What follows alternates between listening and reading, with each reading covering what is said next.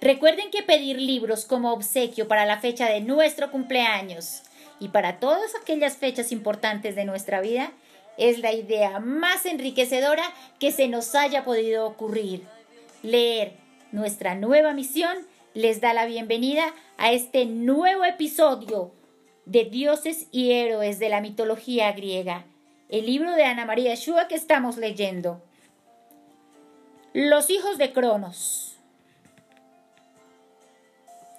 Después de destronar a su padre, el joven titán Cronos se casó con la titánida Rea, la de hermosos cabellos.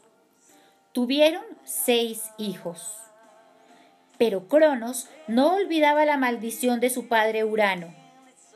Con su mente malvada y retorcida, decidió que ninguno de sus pequeños crecería lo suficiente como para enfrentarse con él. Simplemente se los comería vivos. Y así fue. Primero nació la pequeña Estia.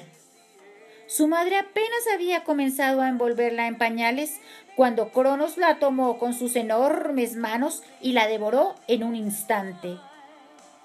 Rea, la de hermosos cabellos, no podía creer lo que había pasado. Su corazón sangraba de dolor. Uno por uno, Cronos fue devorando a sus hijos, Demeter, Hera, Hades, Poseidón. Apenas alcanzaba la madre, desesperada, a ponerles nombre cuando ya se habían convertido en monstruoso alimento para su padre. Rea estaba en su sexto embarazo cuando pidió ayuda a su madre, Gea, para salvar a ese bebé. Aunque fuera uno solo de sus hijos, tenía que escapar a ese horrendo destino. Siguiendo los consejos de su madre, Rea le dijo a su marido que debía hacer un viaje a la isla de Creta. Allí, en medio de un bosque espeso, había una profunda caverna donde se ocultó la titánida para parir a Zeus, el menor de sus hijos. Gea, la madre tierra, se hizo cargo del pequeño una cabra le daba su leche y las abejas del monte destilaban para él la miel más exquisita. Entretanto, Rea volvió con su marido, quejándose como si estuviera sufriendo en ese momento los dolores del parto. Poco después le entregó a Cronos lo que parecía un bebé, su sexto hijo. Cronos se lo tragó sin dudar un segundo.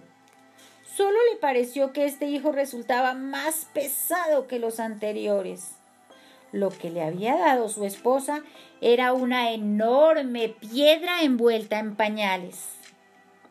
Zeus creció rápidamente y en un solo año se había convertido en un dios, adulto y poderoso. Su abuela Gea tenía preparado un plan para librarse del malvado Cronos. Pero antes era necesario que Zeus recuperara a sus hermanos. Con ayuda de Rea, hicieron tragar a Cronos una poción mágica que lo obligó a devolver a la vida a todos los hijos que había devorado.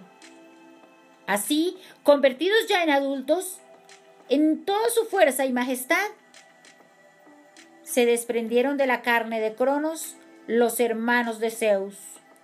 De este modo, volvieron a la vida Estia, Demeter, Hera, Hades y Poseidón. Y se fueron a vivir junto a Zeus, en lo alto del monte Olimpo. Debían prepararse para la guerra que se avecinaba. Cronos pagaría por su maldad.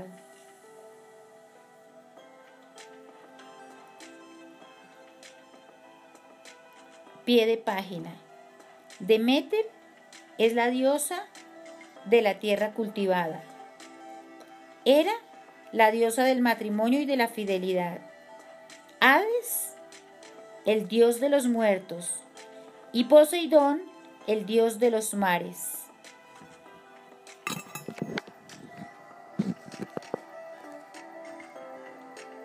No olviden que leer es nuestra nueva misión.